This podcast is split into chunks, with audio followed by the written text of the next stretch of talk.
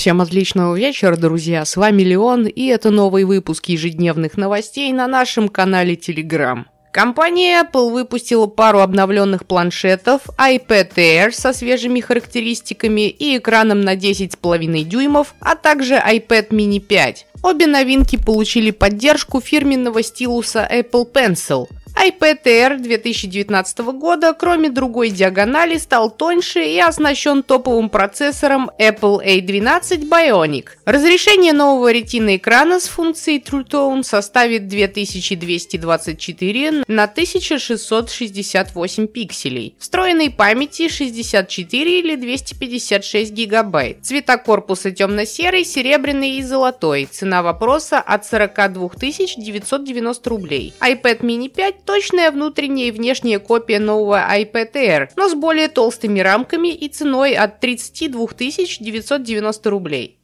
Компания AV Comparatives провела исследование 250 антивирусов из магазина Google Play. После тестов оказалось, что большинство из них либо не блокируют вирусы в принципе, либо нейтрализуют их малую часть. В ходе экспериментов использовались 2000 наименований самых распространенных фишинговых и вредоносных программ, каждая из которых по одному разу атаковала все отобранные приложения. После этого только 80 антивирусов на Android нашли и обезвредили 30% вредоносного ПО. Остальные 170 программ обнаружили очень мало вирусных приложений или не заметили их вовсе. То есть фактически они не являются антивирусами, а только ими называются. Среди прошедших тест антивирусов выделяются следующие популярные программы. Это AVG, Avira, Bitdefender, Pulgard, MCSoft, ESET, F-Secure, лаборатория Касперского, McAfee, Sophos, Stopzilla, Semantic, Tessent, Trend Micro, Vipre, Lookout, Malwarebytes, Checkpoint, Webroot.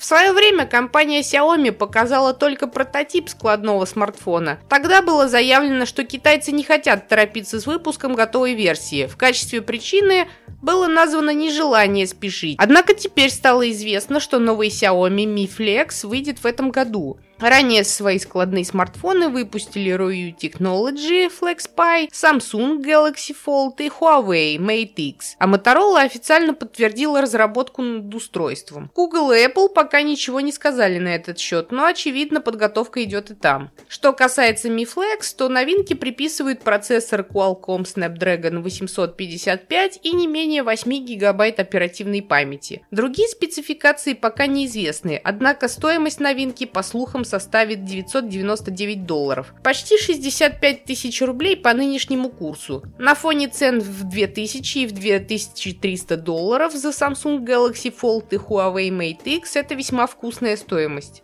Важно отметить, что пока это не официальные данные. Рынок криптовалюты с прошлого года находится в упадке, и стоимость биткоина снизилась, что повлекло за собой криптопохмелье для Nvidia и AMD. Но, похоже, не стоит распродавать за копейки ставшие ненужные майнинговые фермы. Компания Vector Dash по-новому подошла к созданию стримингового игрового сервиса. Основным отличием подхода стало то, что сервис намерен арендовать видеокарты пользователей для просчета игровых данных. В традиционных потоковых сервисах главной проблемой считаются весьма высокие задержки, поскольку серверы могли быть размещены в других странах. Это также тормозит развитие подобных сервисов в принципе. Частично проблему решают облака, однако это не всегда возможно и удобно. Идея Vector Dash состоит в том, чтобы платить пользователям пользователям за использование мощностей их видеокарт. Это позволит гибко балансировать нагрузку и находить ресурсы географически ближе к геймерам. В компании готовы оплачивать от 60 до 105 долларов в месяц. Причем некоторые источники утверждают, что это цена за одну карту. Стоимость месячной подписки составит 28 долларов. Пока что работа сервиса запланирована только в Сан-Франциско, поэтому до полноценного запуска пройдет немало времени.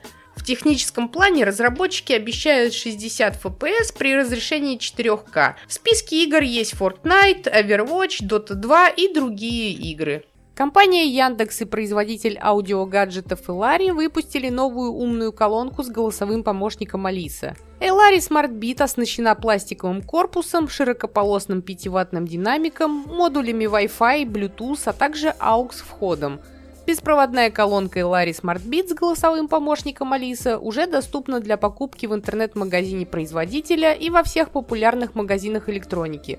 Цена вопроса 6000 рублей. В подарок Яндекс дает 3 месяца подписки на Яндекс Музыку. Габариты колонки 84 на 84 на 150 мм. Вес составляет 415 грамм. В апреле Nvidia добавит поддержку DirectX трассировки лучей в свои более старые видеокарты. Младшей моделью с возможностью воспроизводить технологию Ray Tracing станет 6-гигабайтная модель GeForce GTX 1060. Несмотря на номинальную поддержку, не стоит ожидать от неспециализированных чипов высокую производительность. Согласно представленным NVIDIA графикам, самая мощная видеокарта предыдущего поколения компании, а это GTX 1080 Ti, с трудом справляется с нагрузкой – даже работая вместе с процессором Intel Core i9-7900X. Ни о каких 60 кадрах в секунду речи вовсе не идет. С этим пока могут справиться только специализированные RTX видеокарты компании за счет отдельных ядер под обработку трассировки. Стоит заметить, что в прошлом году AMD отказалась от поддержки DirectX Ray Tracing по причине его дороговизны и отсутствия реального спроса среди игроков. Компания HMD Global объявила о начале российских продаж бюджетного мобильного телефона Nokia 210. Аппарат оснащен дисплеем почти на 2,5 дюйма с разрешением 320 на 240 точек – Поддержка сенсорного управления не предусмотрена. Под экраном располагается буквенно-цифровая клавиатура. Оснащение включает адаптер беспроводной связи Bluetooth, фонарик, FM-тюнер и камеру с 0,3 мегапиксельной матрицей. Есть стандартное 3,5 мм гнездо для наушников и порт micro-USB. Доступны три варианта цветового исполнения – черный, красный и серый. Заявленное время автономной работы на одной подзарядке аккумуляторной батареи достигает 576 часов в режиме ожидания вызова и 18 часов в режиме разговора. Приобрести аппарат можно за 2790 рублей. Несмотря на малое количество игр под Linux, разработчики все же стараются оптимизировать систему под эти задачи. Компания Feral Interactive выпустила обновление оптимизатора Game Mode 1.3, который работает в фоне и изменяет различные системные настройки Linux для достижения максимальной производительности в играх. Новинка поставляется под лицензией BSD и написана на языке C. Для игр доступны два варианта управления – ручной и автоматический. В первом случае библиотека LibGameMod запрашивает включение определенных оптимизаций, которые по умолчанию не применяются в системе. Второй вариант подразумевает, что система сама определит, когда запущена игра. В числе оптимизаций называют отключение режима энергосбережения, изменение параметров ресурсов и так далее. Также система может повышать производительность GPU NVIDIA и AMD, разгонять видеокарты и так далее. Программа доступна на GitHub. Издательство Activision совместно с китайской корпорацией Tencent анонсировало Call of Duty Mobile. Это бесплатный проект для мобильных устройств, объединяющий все части основной серии. За его разработку отвечает компания Timi Studio, отметившаяся созданием PUBG Mobile. Анонс сопровожден кратким тизером, демонстрирующим обилием перестрелок с применением разнообразного оружия, выбор персонажа, кастомизация, транспорт и некоторые локации. В Call of Duty Mobile перенесут известных героев предыдущих частей, карты и арсенал. Call of Duty Mobile выйдет на iOS и Android, точная дата релиза пока не объявлена, но уже сейчас можно зарегистрироваться на бета-тестирование. На сегодня все, с вами был Леон, до завтра!